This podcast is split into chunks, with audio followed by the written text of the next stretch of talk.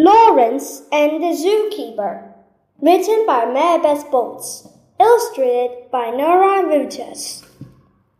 The sky was always blue, and people lived in a real and similar way.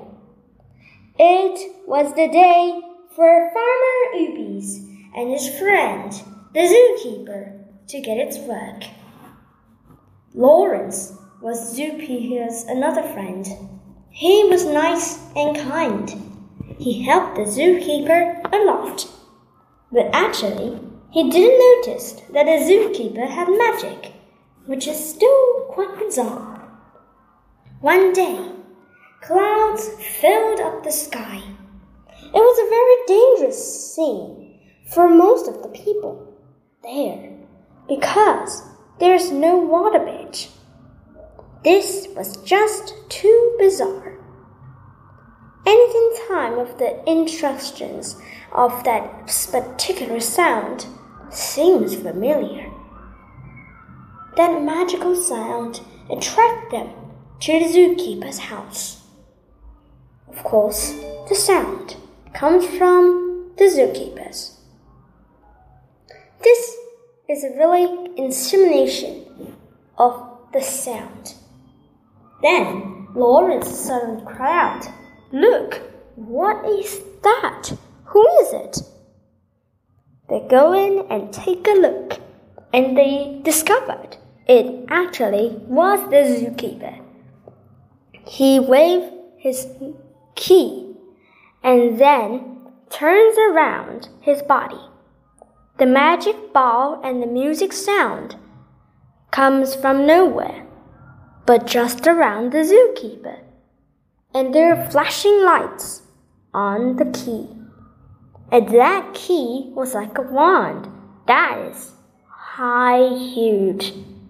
It's almost like 15 minutes ago. That is a really long stick, he thought. The zookeeper saw them, and he was quite surprised. He asked them, how can you find me making this, this magical sound that let all the people here be comfortable and let the rain stop? Lawrence said, We are always your friend. We can know your secrets. But of course, the other friend does not recognize him, and he called 110 and goes away. The zookeeper was frightened. He knew the police would surely think him as a bad people. So, Lawrence helped him to disguise himself as a police as here standing. Luckily, the zookeeper knows magic itself. He uses power and make him and himself into polices, and they transport them using a circle of magic and teleport them to the sacred city guard. When they arrived, it was just one second. The police go to zookeeper's house, but saw no one. They just saw a fake key that is made by Lawrence. It was put flashing lights on it, just like it's half magic.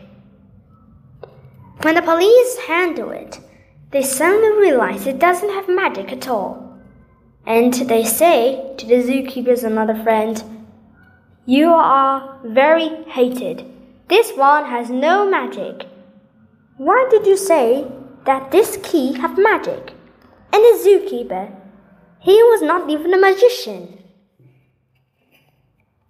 The other friend frightened, and he threw away his phone and ran away.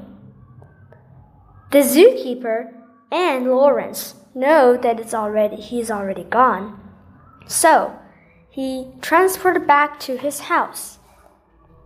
And the zookeeper gave him a big book and a big box.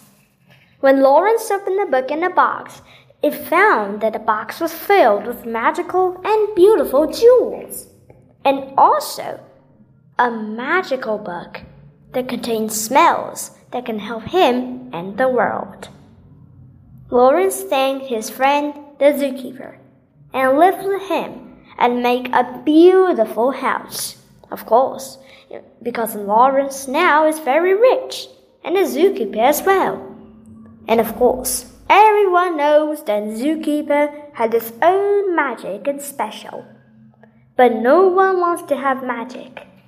They asked him about benefits that they, he can do to him and they itself. It was just a special ingredient that the zookeeper and Lawrence saved the day. They lived forever using magic, and the whole people here live forever, never go ages again. The child keep on growing, and when they turn into adults, they stop growing, but they'll get taller into a special height. And that special height allows them to not bump into, well, their roofs. This is the end of the story. Lawrence and the zookeeper were good to the people, but that other friend makes him a dangerous and, of course, a non living person.